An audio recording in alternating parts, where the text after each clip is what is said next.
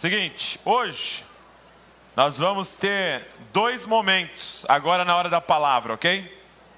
Dois momentos. É, eu vou ministrar a primeira parte e depois é, o meu irmão Saulo, o irmão Saulo Daniel, vai vir e vai testemunhar algo para gente, para que o testemunho dele fale sobre aquilo que a gente está conversando aqui, ok? Então eu queria que você já fosse abrir na sua Bíblia aí, obrigado. Abre comigo em Efésios, capítulo de número 2. Efésios, capítulo de número 2. Efésios 2. Enquanto você abre, deixa eu te falar, é, dar um relatório para você de como é que foi a nossa viagem para o Japão. Eu e a Val estivemos lá no Japão durante 11 dias com os irmãos lá e nós fomos extremamente inspirados e abençoados pela igreja no Japão. Vocês têm alguém aí junto com a gente no online hoje do Japão. E, e nós encontramos uma igreja viva, uma igreja, é, cara, que ama profundamente o Senhor. Nós encontramos uma igreja que é muito zelosa pela presença de Deus, que carrega uma reverência que nos ensina, é uma igreja que sabe servir, que sabe servir é da cultura japonesa essa característica de servir. Você entra numa loja, uma loja qualquer, para comprar algo, as pessoas trabalham ali na loja, elas se curvam assim, é, dizendo: Olha, nós estamos à disposição de vocês. Então, assim, fomos muito inspirados, é, tem muita coisa para aprender com esses irmãos. É, é muito legal você ver a coragem desses homens e mulheres de Deus de plantarem igreja em outras nações, igreja como, como imigrantes. É, o Japão ele tem 2% apenas de cristãos, então você vê o tamanho do desafio daquilo que eles estão vivendo. Agora, existe um clamor da igreja é, japonesa e é um clamor bíblico, é um clamor por trabalhadores. É um clamor por trabalhadores. Então eu queria dizer duas coisas para você. Primeiro, que a gente possa continuar intercedendo intercedendo pela igreja no Japão, pelo avanço do Evangelho, para que aquela nação conheça a Cristo, conheça o nosso Pai. E segundo, se que você começasse a perguntar para Jesus se ele não quer enviar você. Porque às vezes a gente começa a orar por trabalhadores e de repente nós somos a resposta da nossa oração. Às vezes os trabalhadores que deveriam ir somos nós. Então, eu queria que você tivesse aberto, se o Espírito começar a ministrar no seu coração sobre entregar a sua vida pelas ações.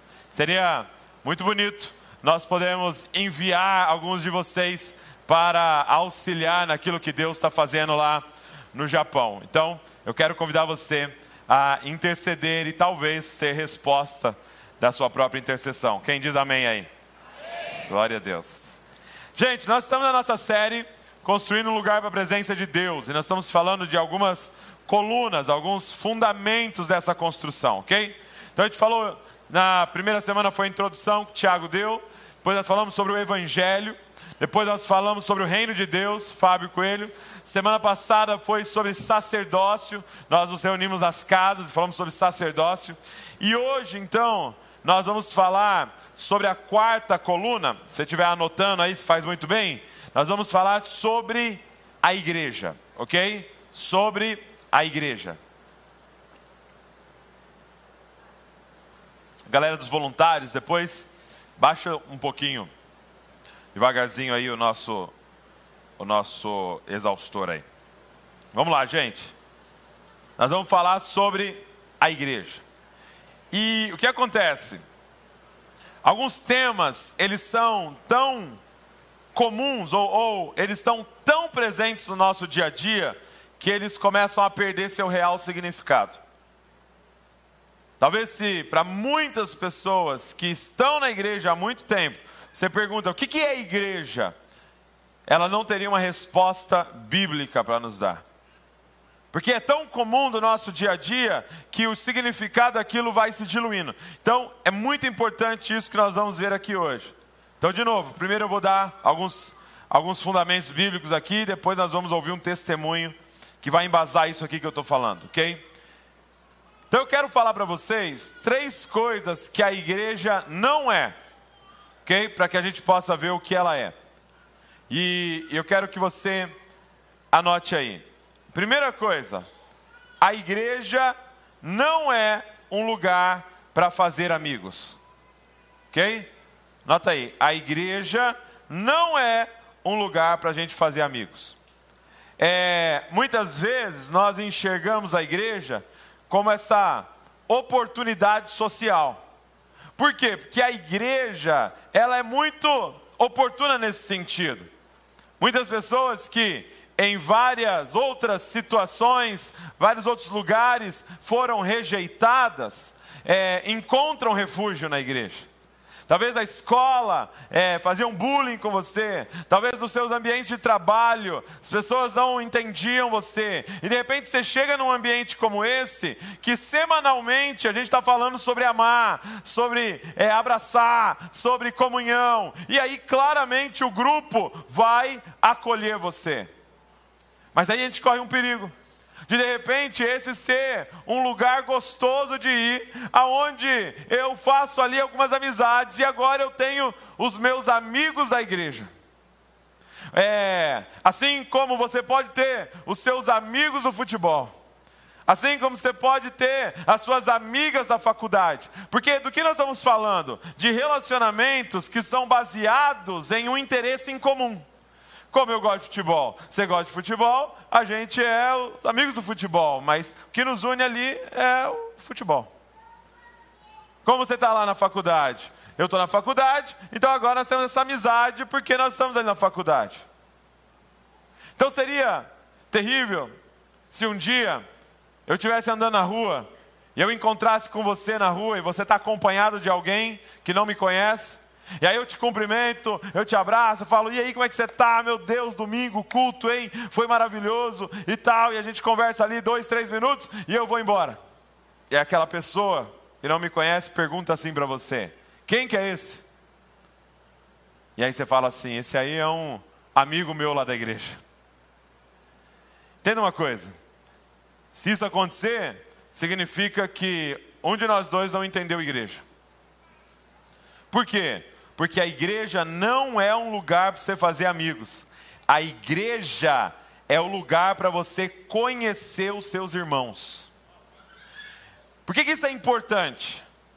Porque qual é, qual é, a diferença de um lugar onde eu faço meus amigos e um, de, de um lugar onde eu conheço meus irmãos? O lance é que amigo você escolhe, irmão não.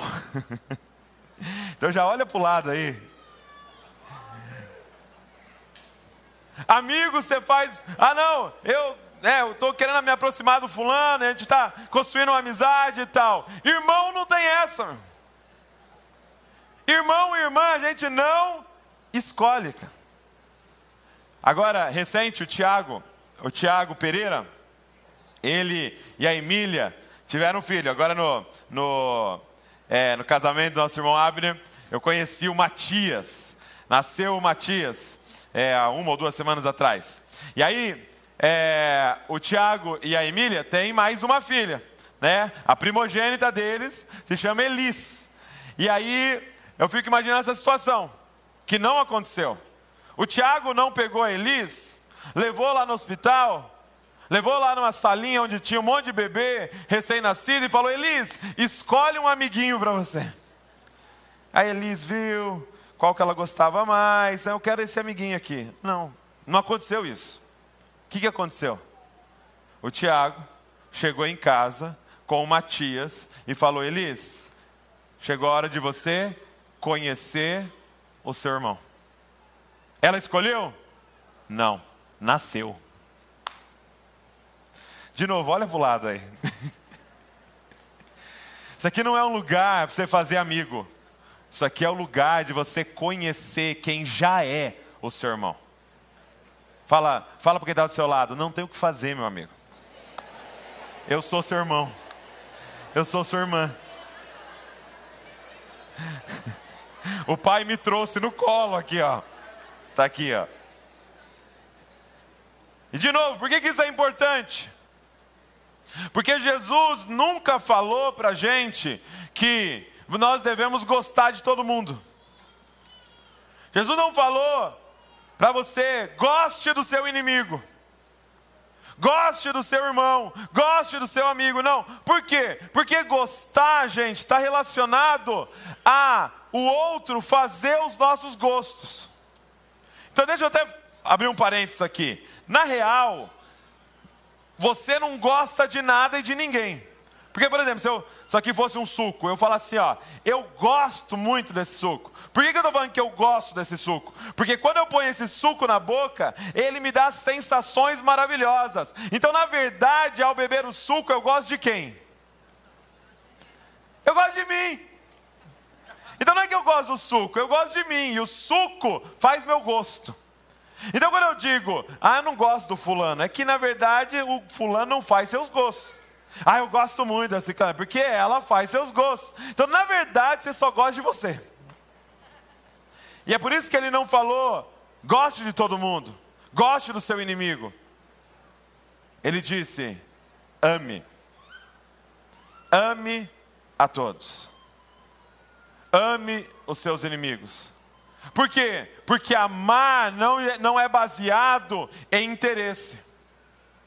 Amar é baseado na nossa natureza, e no nosso caso aqui, amar é baseado na nossa aliança, e na nossa aliança de sangue.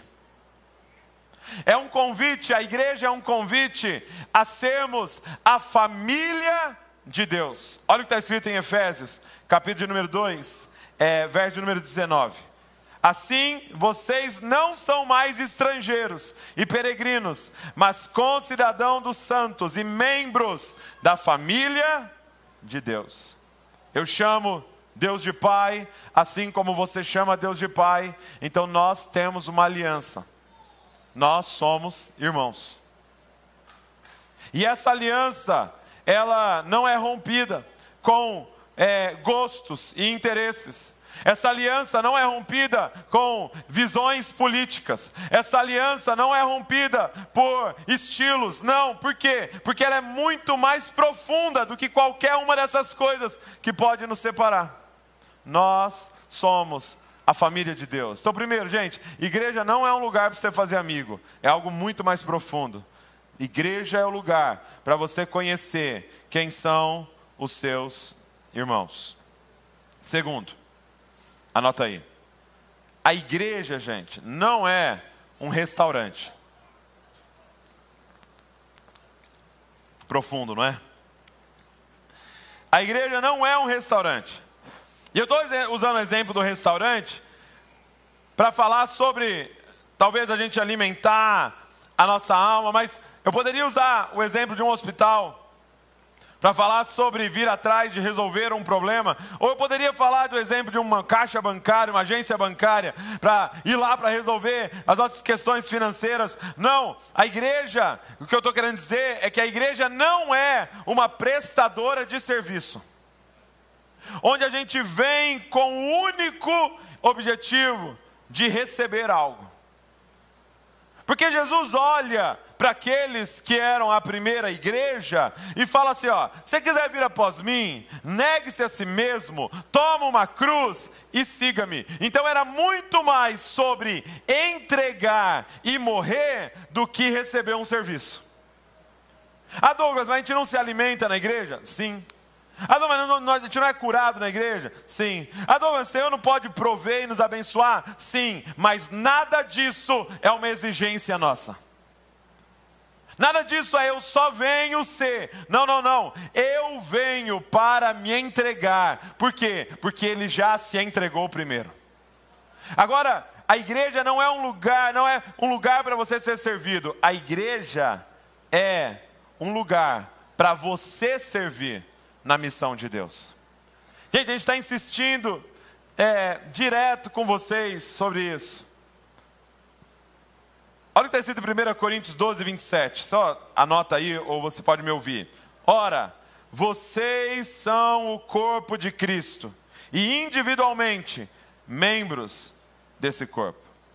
Gente, nós somos o corpo de Cristo, e fazer parte da igreja é fazer parte da missão de Cristo. E qual é a missão de Cristo? Reconciliar o mundo com o Pai.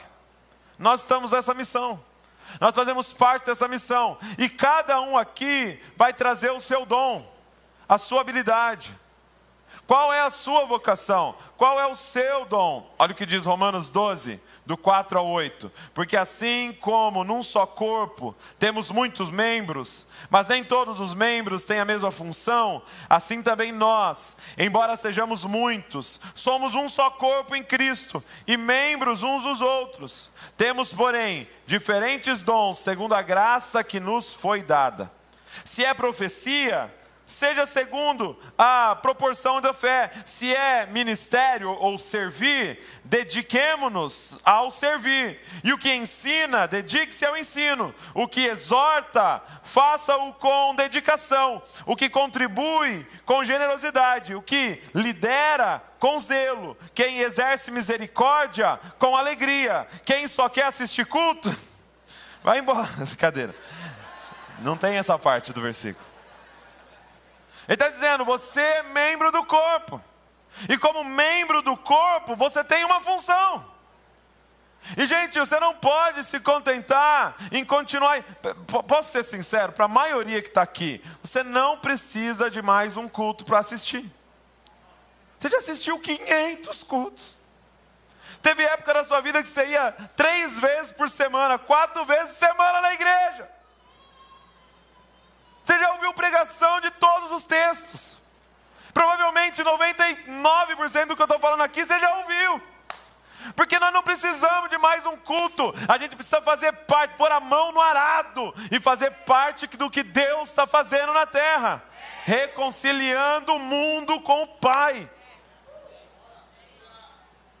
Está entendendo o que eu estou falando, gente? Então levante-se, tome a sua posição. Seja em algo simples, como toda essa galera que está se voluntariando para que o culto aconteça. É, é, ou vai lá fazer uma faculdade que, que aponte para o que Deus tem para você, para você ajudar a gente a edificar a igreja. Mas levante-se, porque a igreja está em missão. A igreja está em missão. Então, primeiro, a igreja não é um lugar para fazer amigo. A igreja é onde você conhece seus irmãos, porque a igreja é a família do Pai. Segundo, a igreja não é um restaurante que está aqui para nos servir, não. A igreja é o corpo de Cristo. Nós estamos aqui para servir a Deus e ao mundo. E terceiro, antes da gente ouvir o Saulo, a igreja não é apenas um ponto de pregação.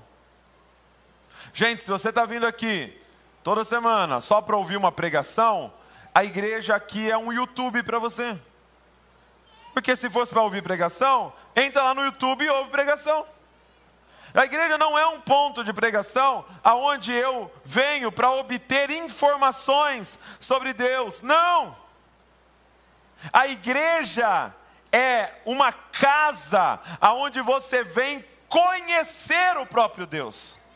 Então aqui não é uma aula para você ter mais informações, para você ficar mais inteligente. Não, aqui é a gente juntos pedindo, Senhor, nos permite te conhecer. Talvez eu não sei os termos teológicos, Senhor, mas eu quero saber quem tu és. Eu quero me relacionar com o Senhor. Olha o que diz 2 Coríntios 6, verso 16. Que ligação há entre o santuário de Deus e os ídolos, porque nós somos santuários do Deus vivo. Como ele próprio disse: habitarei e andarei entre eles, serei o seu Deus e eles serão o meu povo. Olha isso, gente. Ele está dizendo, Aqui não é o ajuntamento simplesmente daqueles que me estudam como se eu estivesse morto. Aqui é o ajuntamento daqueles que, quando estão juntos, formam esse santuário, e eu habito no meio deles, e eu ando no meio deles, e eu sou Deus deles, e eles são meu povo. Ou seja, eu conheço a eles e eles me conhecem. É chocante no final de, do Sermão da Montanha, quando Jesus diz que alguns vão chegar diante dele e dizer: Em teu nome nós profetizamos Em teu nome nós curamos, em teu nome nós fizemos tantos milagres. E ele vai dizer: Eu não te conheço. Presta atenção, gente. Que tá, ele está falando de um nível de envolvimento alto. Talvez muitos aqui nem poderiam falar isso, que curou no nome dele, que expulsou demônio, que, que profetizou. Então ele está falando de gente que teve um envolvimento alto nesse negócio chamado igreja. E que ele vai olhar e dizer: Eu não te conheço. Por quê? Porque talvez você se relacionava com a instituição, talvez você se relacionava com o livro, talvez você se relacionava com tanta coisa, mas você nunca parou para se relacionar comigo. Talvez você serviu, você fez tanta coisa, mas você me conhece.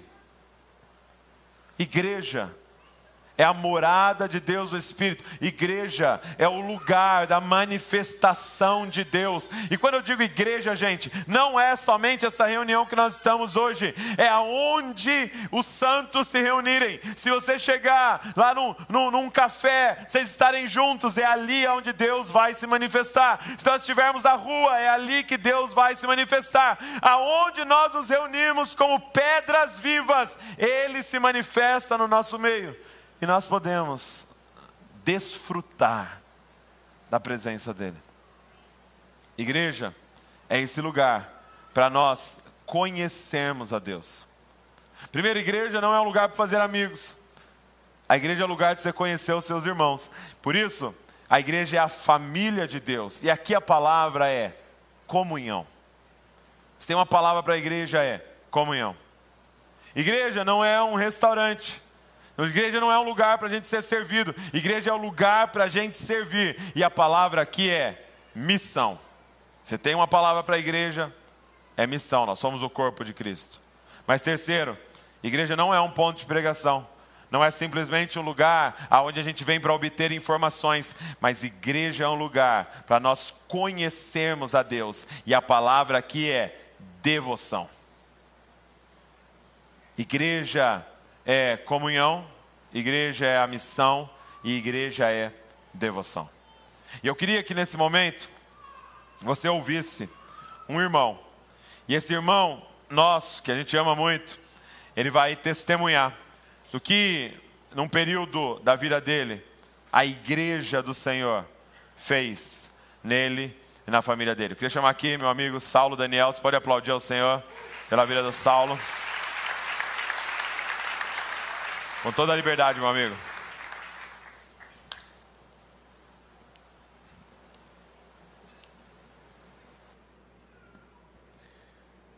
Boa noite, meus amados. Vocês ouviram tudo que o Douglas falou? Esqueçam tudo, você entendeu errado. Gente, eu me chamo Saulo Daniel, eu sou Salvador, Bahia. Sou pastor de uma igreja chamada Lírio Armação, lá em Salvador. Sou também advogado, sou professor, sou esposo da Ana Priscila, sou pai do Rafael. O Rafael é a criança mais bonita desse mundo. E ele parece muito comigo, mas nele fica bom. Ele é uma criança muito especial.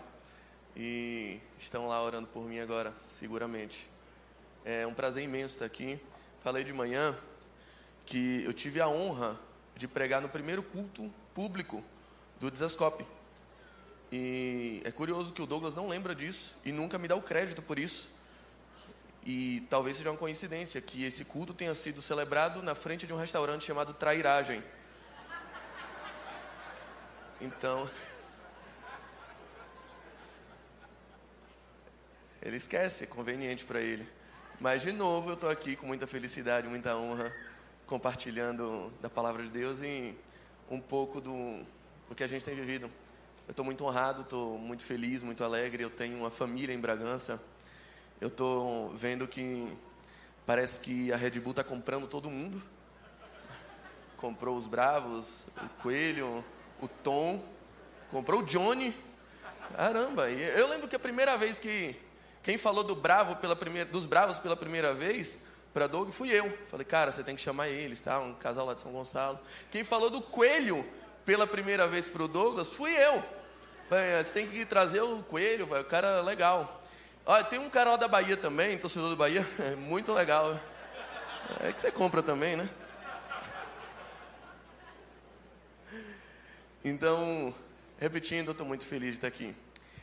É, algumas pessoas me cumprimentaram e compararam, me compararam, comparar a pessoa que está vendo aqui com, as pessoas, com a pessoa que viam nos vídeos. Há uma diferença de quantidade de adipócitos entre aquele dos vídeos e esse de agora. Está é, tá uma versão é, Smash. em 2022 foi o ano que eu consegui finalmente perder peso. Depois de muita tentativa, eu decidi mudar de vida. Decidi outro estilo de vida, já não estava aguentando mais. E, e foi um processo muito duro, muito difícil. A gente tenta muito e fica muito tempo até o resultado vir, acreditem. Eu levei muito tempo e, e o resultado não chegava. Acreditem, é verdade. Eu fiquei 10, 20, 30, 40, 50 minutos na esteira e, e não emagrecia. Era impressionante. Isso doía, doía em mim. E, mas certo é que nos dois primeiros meses eu perdi aproximadamente 60 dias. Mas uma hora o resultado chega. Chegou. E aí finalmente eu consegui perder cerca de 20 quilos. Consegui mudar de vida, consegui mudar alimentação, colocar exercício físico nos meus hábitos. Mas 2022 não foi só o ano que eu perdi peso. Foi o ano que eu também perdi a minha fé. E eu queria compartilhar um pouquinho disso com vocês e como a igreja foi e tem sido extremamente terapêutica para mim. Eu, um dos líderes, eu, um pastor, precisei ser pastoreado, precisei ser assistido, precisei do apoio, do afago, do abraço, do carinho daqueles que eu realmente descobri que eram meus irmãos. Um belo dia eu já estava passando por um processo onde muita coisa estava acontecendo dentro de mim, muita coisa em volta, um nível de estresse estava me acometendo muito, de forma muito brutal. Eu não sabia discernir exatamente o que eu estava sentindo, e enquanto eu ministrava, eu acabei sendo muito duro e insensível no nível da pregação, e eu falei coisas meio que impensadas sobre pessoas com depressão. E eu usei uma expressão que eu, inclusive, tinha extraído de um filme, falando que pessoas com depressão nem sempre desejam felicidade tudo estava dentro de um contexto. Óbvio, tinha uma razão para eu estar falando. Mas, enquanto eu falava, no chat do nosso culto, que é transmitido também, no canal do YouTube da nossa igreja, uma celeuma estava estabelecida, uma confusão generalizada estava estabelecida, porque uma pessoa em especial se ofendeu muito com aquilo. E ela começou a colocar e monopolizar o chat, dizendo: Esse pastor não sabe o que está falando. Ele não tem ideia do que passa uma pessoa. Está na cara que ele nunca teve depressão na vida. Ele não sabe. Como é que ele fala um absurdo desse? E meio que o chat ficou aquele problema. E depois me avisaram, rapaz, deu um problema lá no chat. Depois dá uma olhada. Eu fui olhar. E na hora me, me veio um sentimento de pena, de compaixão. Eu pensei, puxa, essa, essa pessoa realmente deve estar com problema de depressão. Que pena que ela não entendeu o contexto que eu estava falando. Mas em seguida eu comecei a refletir que se eu fui tão insensível na minha fala, se eu fui tão infeliz no modo como eu coloquei essa expressão, sem pensar, sem refletir, que podia estar agredindo deliberadamente pessoas que estão passando por isso, acredito que eu estava entrando num estado de depressão. E os dias que sucederam a essa constatação foram absolutamente aterradores. Foram dias de pânico de angústia, de um processo de enfermidade, de inflamação emocional, que dificilmente eu conseguiria descrever com exatidão ainda hoje. No meio, no meio do ano passado, eu realmente comecei a entrar num processo que culminou em algumas semanas deitado numa cama, clamando incessantemente a um Deus que irritantemente se mantinha em silêncio: por favor, me mate.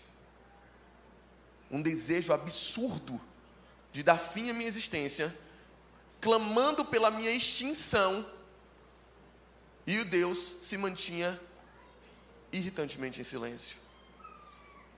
E esses três aspectos que Douglas mencionou sobre a nossa comunhão, sobre a nossa devoção, sobre a nossa missão, foram aspectos que foram importantíssimos na descoberta do que é verdadeiramente igreja e desenvolveu, em primeiro lugar, um caráter terapêutico na minha vida, para que eu pudesse sair desse estado. Tenho que fazer primeiro algumas advertências. Depressão é uma enfermidade. Depressão não é ausência de fé. Embora a depressão possa sim causar problemas em nossa, em nossa relação de fé, em nossa devoção. Muitas vezes, pessoas acometidas pela depressão têm sim, enfrentam também crise de fé como consequência. Depressão não é uma pressão, depressão não é possessão demoníaca. Depressão é uma inflamação química do seu corpo que precisa ser tratada por medicações, que precisa ser tratada por um processo terapêutico especializado. Ok? Deus, em diversas oportunidades na Bíblia, se valeu de orientações para medicações. Ezequias é curado com a pasta de figos. A parábola do bom samaritano indica a aplicação de azeite e vinho em feridas que eram utilizadas abundantemente como medicação na sociedade oriental do primeiro século. Então tenhamos isso em mente. Mas óbvio, o tratamento de uma, de uma alma, de um corpo adoecido, de uma mente adoecida, uma pessoa com emoções inflamadas, ele precisa ser em diversas frentes. E não tenha dúvida, a igreja também é terapêutica nesse processo.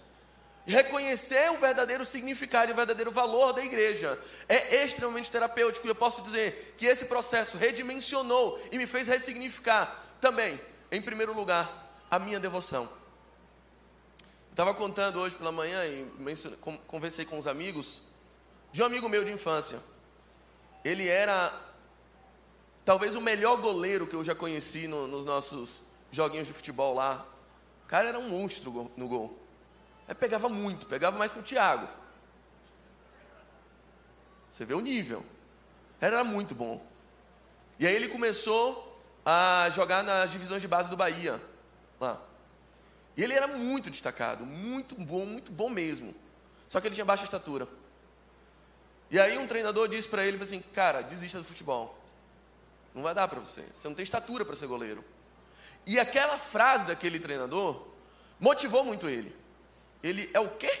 Agora que eu vou ele treinava mais que todo mundo. E ele se empenhou, e ele chegava primeiro e saía por último. Ele ficava lá treinando horas e horas e horas e horas. Ele disse: Eu não vou alcançar a estatura necessária, eu vou compensar com técnica, com esforço, com dedicação. Eu vou ser o melhor goleiro. E ele alcançou, ele foi o melhor goleiro. Anos depois, ele desistiu do futebol, porque era muito pequeno. Não tem final feliz, não. Hoje ele vende cosméticos.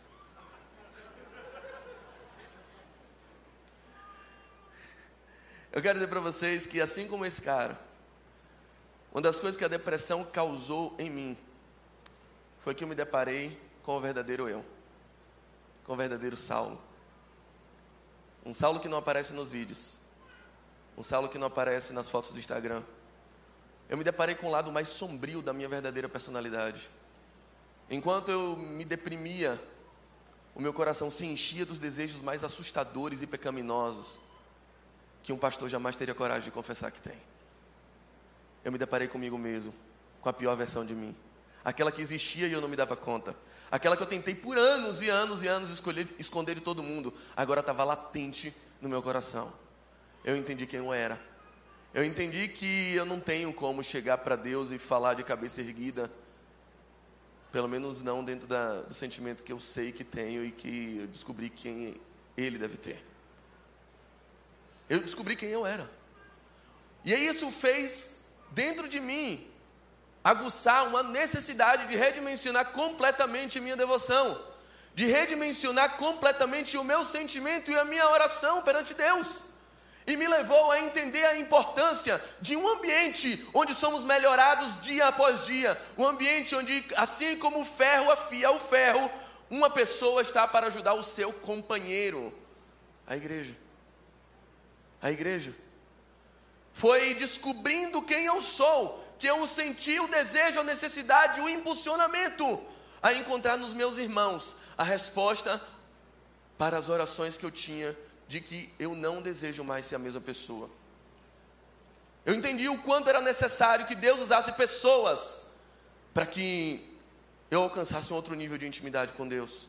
Veja só, 1 Pedro capítulo 2 vai dizer que nós somos geração eleita, sacerdócio real. nós, todos nós, individualmente somos sacerdócios. Um dos pilares da reforma protestante que Lutero vai escrever e consolidar em um de seus livros, ele vai dizer sobre o sacerdócio universal de todos os crentes. Quer dizer que você não depende de ninguém para alcançar uma relação direta com Deus. Você não depende de ninguém, você não depende de uma liderança, você não depende de pessoas, porque há um só mediador entre Deus e os homens, que é Jesus Cristo. Você não depende de pessoas para chegar até o lugar santo da presença de Deus, que é o lugar onde todo sacerdote podia chegar. Mas a palavra também diz que embora todos nós sejamos sacerdotes, em Hebreus capítulo 7 você vai entender que há um apenas sumo sacerdote: Jesus Cristo. Então, se individualmente você chega ao lugar santo, a um lugar santíssimo, que você só chega estando no corpo do sumo sacerdote. O lugar mais íntimo, mais profundo da presença de Deus, que você pode chegar necessariamente, não se entra sozinho. Necessariamente depende de estar aglutinado no corpo desse sumo sacerdote, o único que tem autorização para entrar ao lugar santíssimo, o santo dos santos. A minha devoção perante Deus foi completamente alterada. O entendimento sobre a necessidade, e principalmente por uma coisa, uma pessoa depressiva, ela busca uma coisa o tempo todo: isolamento. Você não quer ver ninguém. Você não quer dividir tempo com ninguém. Você quer, não quer ter espaço com ninguém. Cara, meu grande amigo Johnny Leone esteve lá na minha igreja, esteve lá na minha cidade, e eu não fui vê-lo. Acho que primeira vez na vida que o Johnny pisa em Salvador, eu fiquei deitado em cima de uma cama. Porque eu não queria ver ninguém. Nem o Johnny, imagina. Não queria ver ninguém. Eu só queria me isolar. Mas é, Deus tem as formas de, de, de atuar que são curiosas. A ponto de redimensionar também a minha noção sobre comunhão. Um belo dia, eu já não pisava no escritório há muito tempo. Eu não estava nem de home office, eu estava de bed office, em cima da cama. Trabalho com um laptop em cima da cama. Já não ia mais no escritório. E um dia ligou para mim uma pessoa ligou para o escritório uma pessoa e disse: Olha, preciso falar com o doutor Saulo. E aí a secretária disse: Olha, ele não está vindo, ele está doente tal. Não pode ser outra pessoa da equipe? Não, não pode, tem que ser Saulo. Você pode me passar o número dele? Ela diz: Não, não posso. Mas você pode me passar o seu número, eu passo para ele. Ele tenta entrar em contato depois. E aí a secretária mandou uma mensagem e falou assim: Olha, ligou um homem tal, se identificou, ele lá de São Paulo. E ele disse que precisa muito falar com você. Deve ser cliente novo e só pode ser com você. Pediu para você entrar em contato. Aí eu, ó, oh, que bom falar com pessoas. Estava precisando tanto. Nossa, estava aqui esperando a oportunidade de falar com alguém. E aí mandei um WhatsApp para ele. Ele disse, olha, tudo bom? É, boa tarde, meu nome é Saulo Daniel, sou advogado, você ligou para o meu escritório, tem algo em que eu possa servi-lo? E aí ele disse para mim o seguinte, olha, eu não sou cliente, eu estava desesperadamente procurando seu contato, porque eu precisava te dizer que eu assisto sempre seus vídeos e as suas pregações impactaram e mudaram totalmente a minha vida. E hoje, alguma coisa me incomodou dentro, de, dentro do meu coração, para que eu entrasse em contato com você e te dissesse o quanto você é importante para a minha vida e para de muitas pessoas. Esse processo em que eu só desejava a morte, em que a gente começa a raciocinar fazendo contas, em que a gente começa a raciocinar dentro de um raciocínio matemático, aritmético, onde todo o resultado das contas que você faz dá morte. Onde você pensa em todos os problemas latentes da sua vida, em tantas coisas pendentes que você tem, e no fim você raciocina e calcula, e entende e conclui: se eu morrer, isso acaba. Se eu morrer, esse problema também soluciona. Se eu morrer, até minha esposa vai ter um seguro de vida, olha. Se eu morrer, tudo isso resolve. E eu começava a pensar sistematicamente assim. E como eu não tinha coragem de fazer isso, eu orava todos os dias e dizia: Deus, por favor, me mate. Por favor, interrompa esse seu silêncio, simplesmente para fazer o que eu não tenho coragem de fazer. Por favor, acabe com a minha vida. E nesse processo, que eu já me sentia a pior de todas as criaturas, ou a segunda pior, porque o pior biblicamente é Paulo, eu comecei a, a lembrar que os servos do passado costumavam usar cruz de madeira como símbolo de humildade. E como eu me sentia um lixo, ah, vou, vou, vou usar uma cruz de madeira. Eu pedi para minha esposa comprar para mim. Ela comprou na internet e eu comecei a usar. E um dia eu deixei ela numa estante e saí do banho. Quando eu voltei do banho, eu peguei ela na minha mão e comecei a olhar. E fiquei olhando para ela, meio que admirando, e, e minha mente começou a viajar. E nesse dia Deus interrompeu o silêncio.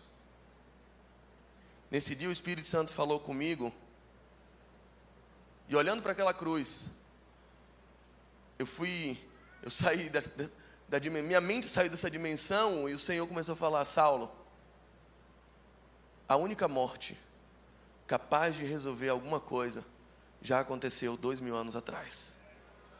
A você eu quero vivo, porque eu tenho ainda um projeto na sua vida.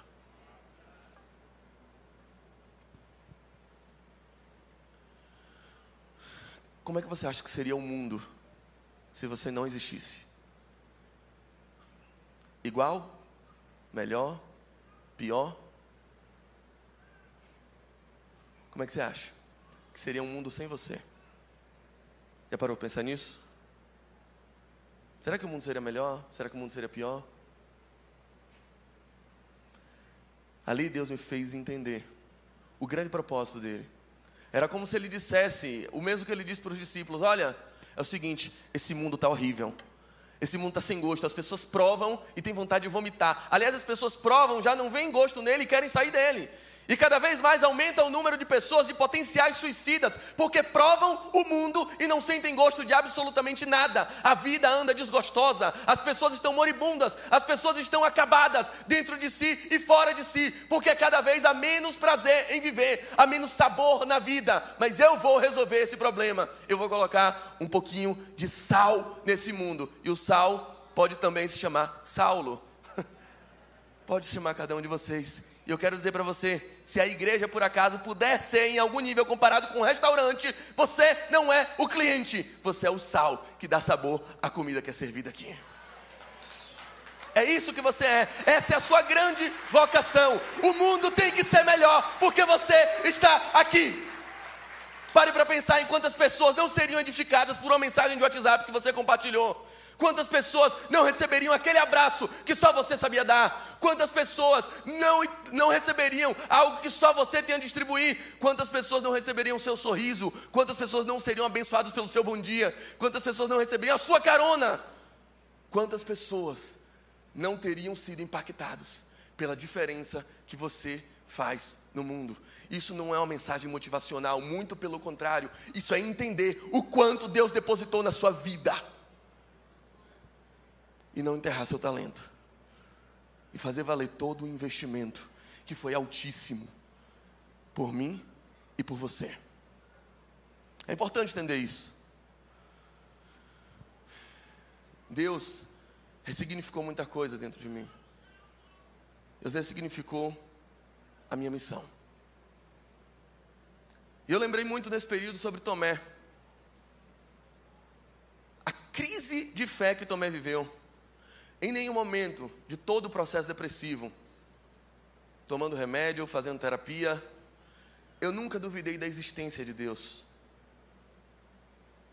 Mas eu duvidava do carinho e do amor de Deus. O quanto ele ainda se importava comigo.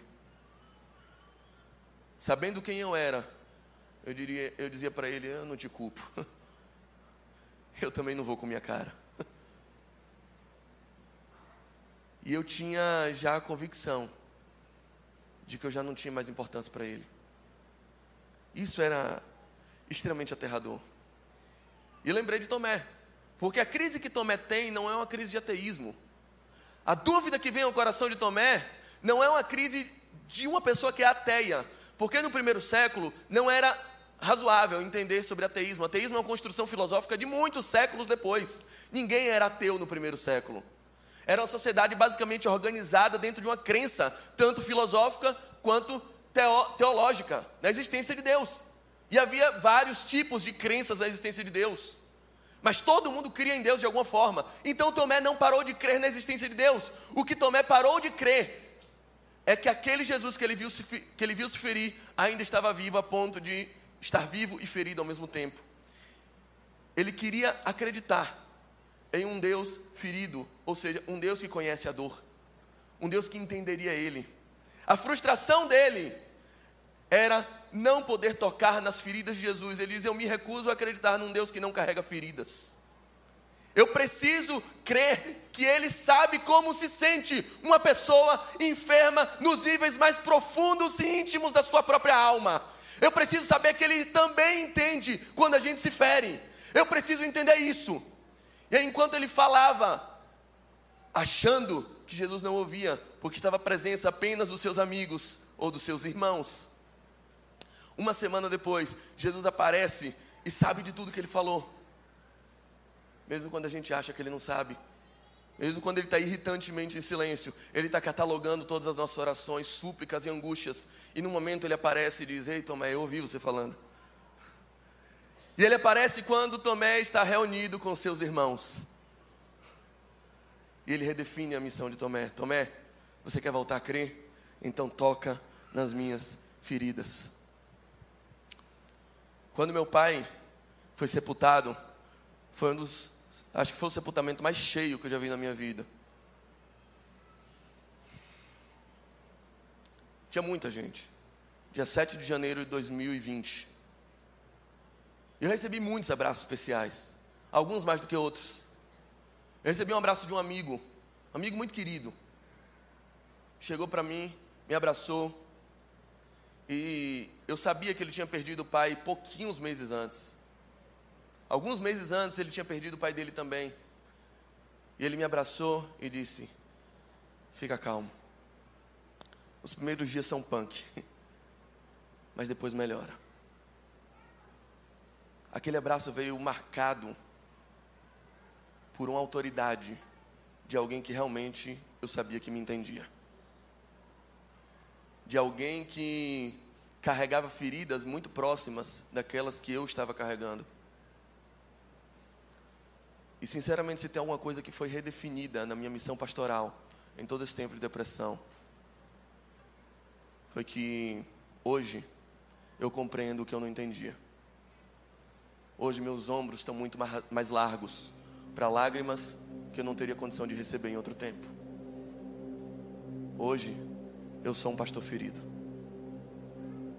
Hoje eu sou um pastor que carrega feridas em âmbitos profundos da minha alma, a ponto de estender a mão para outras pessoas igualmente feridas e dizer: se você quiser encontrar cura, toque, toque na mão, que também já foi ferida, mas foi curada.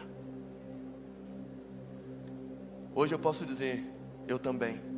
Hoje eu posso compartilhar dores. Hoje eu posso estender um abraço de autoridade de quem acolhe, sabendo o que a outra pessoa está passando. Alguns anos atrás, o meu sogro perdeu a visão de um dos olhos por conta de um descolamento de retina. E fez uma cirurgia, foi mal sucedida. Aí o médico começou a explicar para a gente como seria a vida dele a partir de então. Como é a vida de uma pessoa com um olho só? Eu enxergo tudo. Estou enxergando todo mundo do mesmo jeito. Embora a gente consiga enxergar tudo, uma pessoa com um olho só perde uma coisa: perde noção de profundidade. Ela não consegue colocar água num copo, porque não sabe se o copo está aqui, está aqui, está aqui ou está aqui.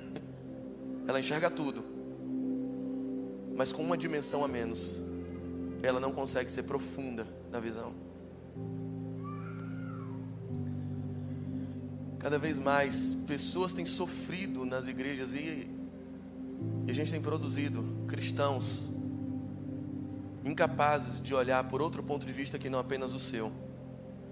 Por isso a gente tem produzido uma igreja extremamente rasa superficial. Ministérios superficiais, porque não conseguem ter sensibilidade a outro ponto de vista que não o seu. Igrejas que se racham, porque um enxerga mais à esquerda e outro enxerga mais à direita. porque a gente não consegue ter sensibilidade. E se tem, sinceramente, algo que foi completamente redefinido em minha missão, como pastor, eu posso dizer para vocês: hoje o Senhor me fez enxergar de diversos ângulos que eu não tinha como enxergar antes. O Senhor me enfermou para me devolver a sensibilidade, para curar a lepra que havia no meu coração, acerca de muitas dores que eu jamais compreenderia se eu não tivesse experimentado dentro da minha própria alma. Há três conceitos que todo crente aprende, principalmente quando estuda sobre salvação: é o conceito de justiça, de graça e de misericórdia. Justiça é dar o que alguém merece. Pronto. Graça é dar o que alguém não merece. Ok? E misericórdia é quando você deixa de aplicar um castigo que alguém merece. Então a gente aprendeu o seguinte: se o menino tira 3,5 em matemática e ele chega em casa e o pai diz: Você vai ficar preso aqui por resto da sua vida dentro do seu quarto. Aí o pai está sendo com justiça, que é isso que ele merece, infeliz, não estudou. Tira o PlayStation, tira o Xbox, tira tudo. Aí ele dá um castigo. Você fez uma ação ruim, tomou um castigo. Isso é justiça. Mas tem a possibilidade de um menino tirou 3,5 em matemática, ele chega em casa e ganha um videogame. Ele ganha o que ele não merecia. Isso é graça. Aí a gente aprendeu que quando ele chega em casa, tirou 3,5 em matemática, o pai diz: Ah, não vou fazer nada. Isso é misericórdia. Misericórdia, deixar de dar um castigo que a pessoa merecia. Mas, sinceramente, essa visão sobre misericórdia deixa Deus como um sujeito extremamente, extremamente passivo e omisso dentro da relação. Quando Deus passa a mão na sua cabeça, Ele está sendo misericordioso. Quando Deus não faz nada, Ele está sendo misericordioso. A misericórdia de Deus passa a ser sinônimo da omissão de Deus. E eu, sinceramente, não acredito nisso. Porque Lamentações de Jeremias, onde está uma máxima escrita que as misericórdias do Senhor são as causas de não sermos consumidos. E elas fazem novas todas as manhãs. Esse verso, esse trecho, é escrito no auge de um exílio, de um cativeiro quando Deus estava pesando a mão sobre Israel, no meio de um castigo, no meio da, da maior prova da história do povo de Israel, um profeta se levanta e diz: As tuas misericórdias é que nos sustentam. Eu estou sendo castigado, mas você continua me sendo misericordioso. O que quer dizer que misericórdia não é Deus passar a mão na sua cabeça, não é Deus não fazer nada. Misericórdia é quando Deus ativamente faz tudo o que for necessário. Ele age, ele fecha portas, ele te enferma, ele coloca situações na sua vida que tem que colocar para que você tenha uma segunda chance de fazer aquilo que você fez primeiro errado. A misericórdia do Senhor age das formas mais inimagináveis que a gente possa, que a gente possa acreditar. Todas as vezes que Deus faz o que tem que fazer, faz o que for necessário para você amanhã fazer de um jeito diferente que você fez hoje, para te dar uma segunda chance ou segundas chances, porque a misericórdia dele é infinita. Segundas chances de fazer amanhã o que hoje você fez de errado. Uma oportunidade de te dar uma segunda prova.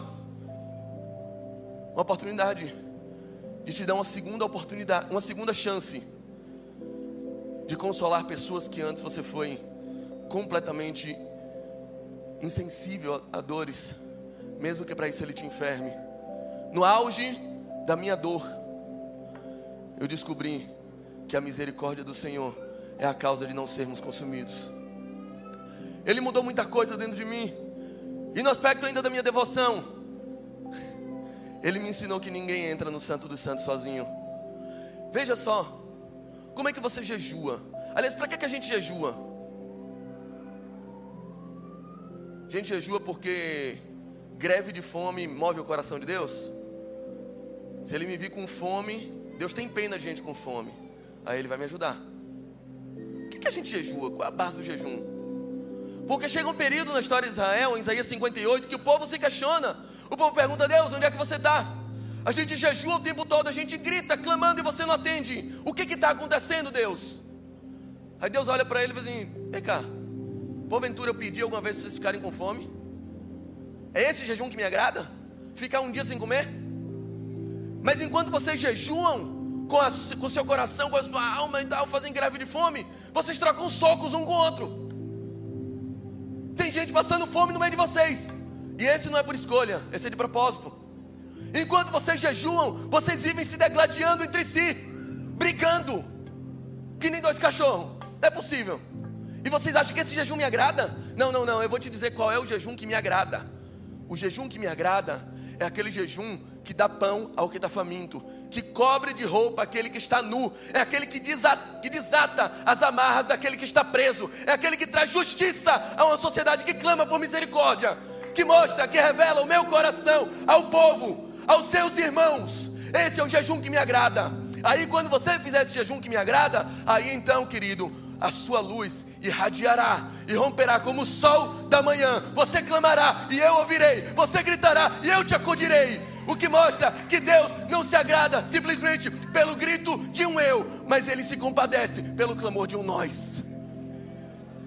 Quando você desatar os grilhões daqueles que estão presos, quando você entender que a sua devoção é muito mais poderosa quando é compartilhada com os seus irmãos, quando você entender que o verdadeiro jejum é para você sentir na pele o que sofre todo mundo, todo dia várias pessoas sem escolher, que é para você começar a entender a insensibilidade, a dor que o outro sofre que você nunca pensou em sofrer. Quando você começar a entender isso, que o seu jejum não deve apenas te ligar comigo, mas deve te ligar com o seu próximo, que deve trazer de volta a capacidade do seu coração de sentir outra dor que não apenas só a sua. Aí a gente conversa. Hoje, eu posso dizer para vocês que se tem alguém com crise de fé, se tem alguém desesperançoso da vida, se tem alguém atormentado por desejos de morte, eu ofereço gentilmente as minhas feridas, o testemunho de um pastor, pecador, mas perdoado, ferido, mas sarado, que passou por uma experiência de quase morte, mas mesmo que morresse, poderia ser ressuscitado.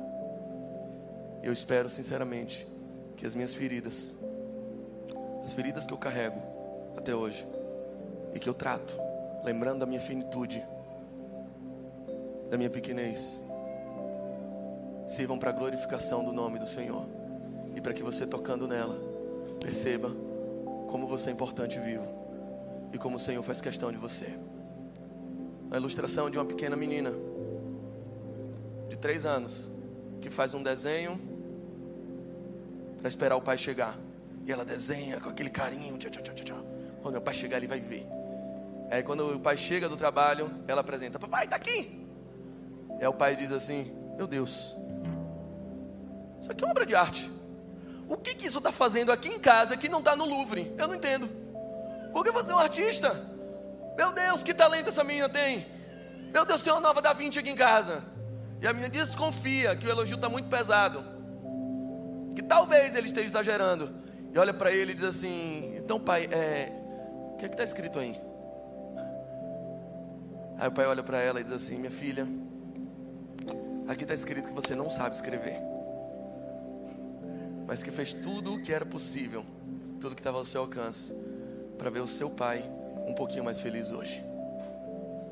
Eu quero dizer para você que seu melhor louvor, que sua melhor pregação, que seus melhores esforços por uma vida de santificação, tentando não cair, tentando não errar, seu melhor esforço para evangelizar e trazer almas para a casa de Deus, chegam perante um Deus perfeito, como um monte de rabisco porque Ele não espera de você perfeição.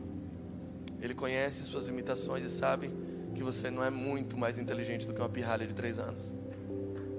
O que Ele espera de você é um coração sinceramente devotado e entregue num desejo de alegrar um pouco mais o coração do seu Pai.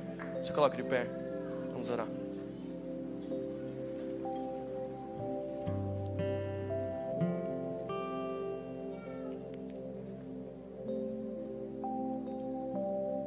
creio, e sempre criei, no poder sobrenatural de Deus para operar. Eu creio que diversas vezes Deus opera no extraordinário. E quando Deus opera no extraordinário, Ele faz coisas fora do ordinário. Ele retira um tumor do seu corpo sem que você sinta, sem que os médicos possam explicar. Ele traz vida a quem estava morto. Ele traz cura a quem os médicos desistiram de tentar curar. Ele pode fazer isso. Mas isso, sinceramente, é Deus atuando no seu extraordinário. Isso não é a regra de Deus. Quando Deus atua no extraordinário, Ele atua em todas as circunstâncias para melhorar a sua condição. Ele atua no mundo exterior para que você tenha uma condição melhor. Ele pode fazer isso. Mas sinceramente, essa não é a regra. A regra é Deus atuando no ordinário. E no ordinário, Deus atua em sua condição para que você suporte qualquer circunstância, seja ela qual for.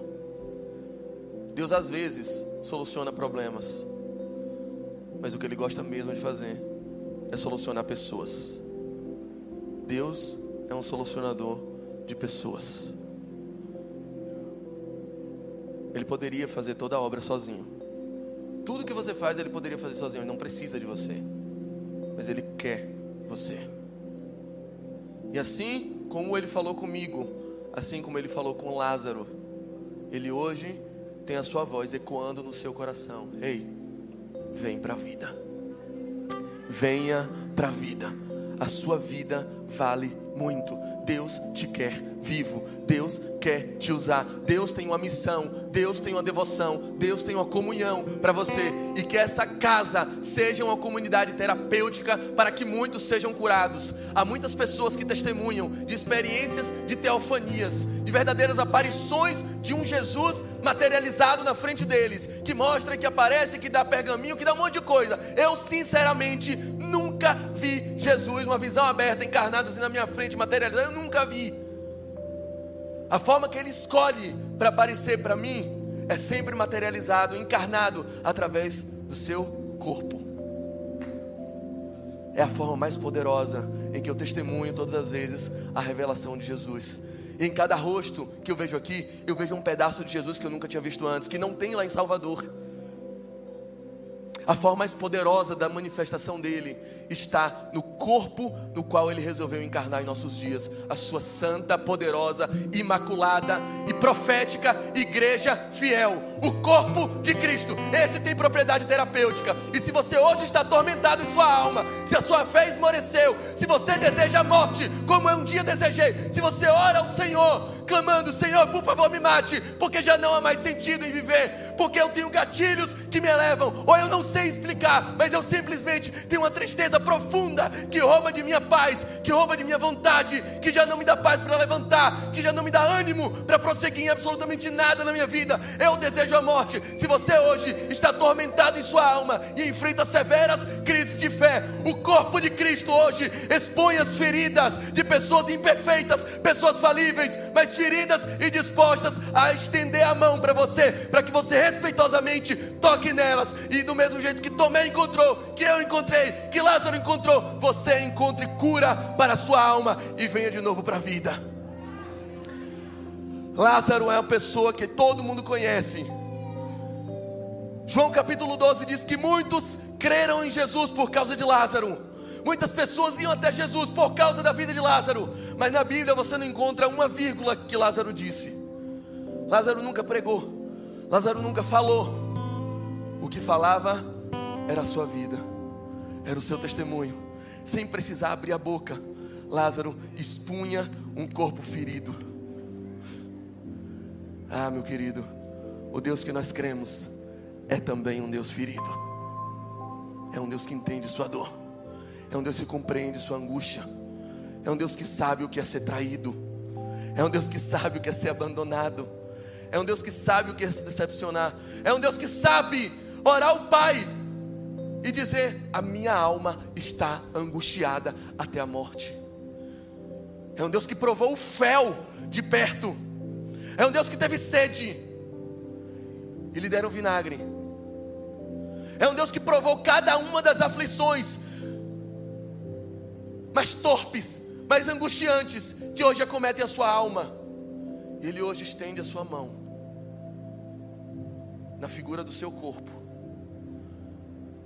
E eu ofereço, como ser falível que sou, o meu testemunho e o de tantos aqui, para que você receba o nosso abraço que cura.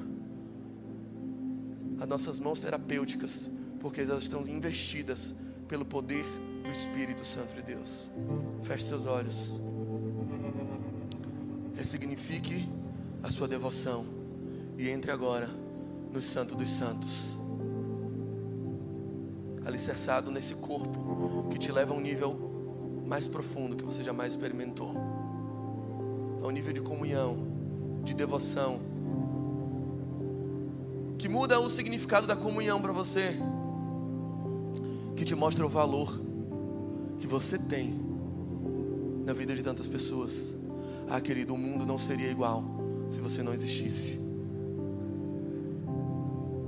Você é sal para essa terra. Você é luz para esse mundo.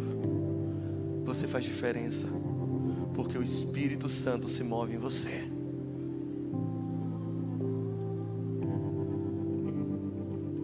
Deus não tem compromisso com quem não precisa de um Salvador. Não. É por isso que Ele tem levantado os feridos. Agora vou ver a minha mão para os pequeninos. É por isso que Ele tinha mistério com as estéreis. É por isso que Ele preferia os menores, aquele de trás da malhada, o desenganado ele quer levantar os feridos. E ele, no meio da sua dor, no meio do castelo que desabou, vendo os escombros, ele agora está estendendo a mão e dizendo: Ei, vamos reconstruir junto. Vamos levantar de novo. Ei, vem para a vida. Vamos dar mais um passo. A luta não acabou. Não sou o gongo. Tem mais um round. E ele está levantando, pegando a sua mão e diz: Vamos fazer junto. Ele é solucionador de pessoas. Tem esse poder. E Ele quer te empoderar para que amanhã as suas feridas tenham poder para curar outras pessoas. Que você seja um testemunho vivo da obra dele. Que ele, foi, que ele que começou, ele aperfeiçoa e ele vai terminar. Que seu sofrimento seja convertido em testemunho. Para que o nome dele seja glorificado em tudo. Eu creio nesse poder terapêutico. Eu creio no Pai Todo-Poderoso. Eu creio no Filho Gracioso. Eu creio no Espírito Santo de comunhão. Eu creio na Santa, Imaculada, Purificada e Poderosa Igreja Fiel do Senhor.